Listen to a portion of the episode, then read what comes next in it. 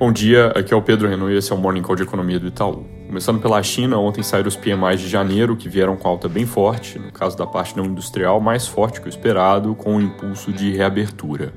A indústria de transformação saltou de 47 para 50,1 pontos, em linha com expectativas, enquanto a parte não industrial, cujo grosso é serviços, foi de 41,6 para 54,4 pontos, enquanto o consenso era 52.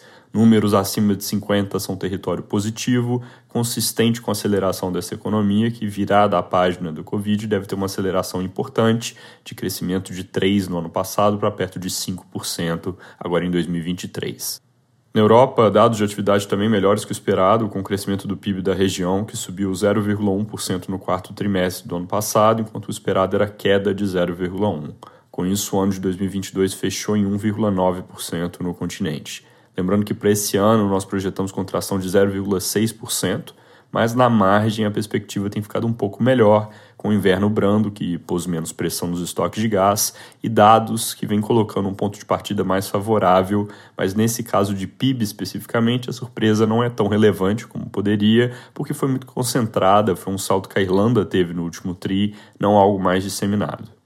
Nos Estados Unidos, atenções concentradas no que faz e diz o FOMC na reunião de amanhã. A parte do que faz é mais fácil, dado que os discursos recentes têm sido mais consistentes com diminuir de novo o ritmo de alta de 50 para 25, com perspectivas de inflação mais benignas. Por outro lado, dado que o mercado de trabalho ainda está muito robusto, isso ainda deve deixar a comunicação do Fed cautelosa antes de irem de vez para uma postura mais branda. Hoje tem um último dado que pode ser importante, que é o Employment Cost Index. Nós e mercado esperamos desaceleração de 1,2% para 1,1% no quarto trimestre, ou seja, de cerca de 5 para 4,4% no ritmo anualizado.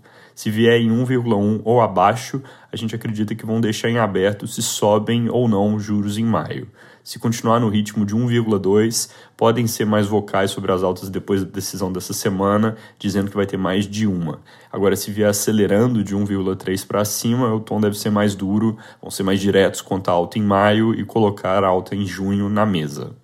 Aqui no Brasil, amanhã começa o ano legislativo e todo o foco está nisso, nas eleições que já parecem definidas na Câmara a favor do Arthur Lira e que tem o Rodrigo Pacheco como favorito no Senado, mas nesse caso com uma dúvida um pouco maior, dado que o concorrente Rogério Marinho também está bem ativo na disputa e demonstra otimismo em conseguir votos dentro de grupos que, em tese, estão fechados com o rival. Ele tem ganhado alguns apoios recentemente, como o de ontem para hoje da bancada do PSDB, que nessa nova legislatura tem três senadores. Ainda que o Pacheco vença, que é o que todas as fontes dão como mais provável, importante acompanhar essa articulação do Marinho para ver quantos votos ele consegue, porque isso vai dar uma medida boa de força do bloco de oposição. Tendo mais de 27 votos, eles já conseguiriam, por exemplo, encaminhar pedido de abertura de CPI. Segundo o Estadão, o governo aguarda as eleições dessa semana para definir os próximos passos da reforma tributária, que deve ser uma das prioridades para esse primeiro semestre.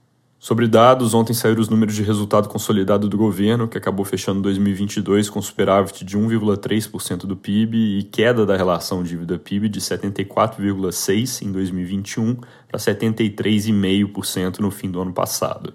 Apesar de serem notícias positivas, na nossa visão, a maior parte desse desempenho veio de fatores temporários ou que vão ser menos intensos nesse ano, como receitas extraordinárias, crescimento e inflação fortes e preços de commodity em alta. Nossa projeção atual é déficit primário de 1,6% e alta da dívida para cerca de 77% do PIB. Ontem saíram os índices de confiança do comércio e de serviços, com queda, como foi a tônica do mês para todos os indicadores de confiança, menos o da indústria, que ficou praticamente de lado. Comércio foi para o pior patamar desde março de 2021, serviços para o pior nível desde fevereiro passado. A variação da confiança, que é um dos primeiros dados que sai a cada mês, antecipa bem a direção do PIB, e esse quadro reforça a perspectiva de uma economia que perde tração. O primeiro TRI desse ano não deve ser tão fraco por conta do agro, mas 2023 como um todo deve ter crescimento bem devagar. Nossa projeção para o ano é 0,9%. Também saiu o GPM, que veio com alta de 0,21% em janeiro, em linha com o consenso de mercado, cedendo de 5,4% em dezembro para 3,8% em janeiro. Como toda segunda-feira também teve pesquisa Focus, onde expectativas de inflação para esse ano e o próximo voltaram a subir.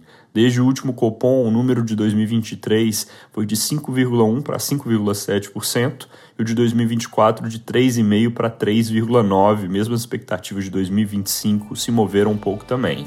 Se na reunião anterior o Copom já demonstrou desconforto com a tendência que começava a se desenhar, nesta de amanhã a principal coisa a monitorar vai ser o que dizem a respeito.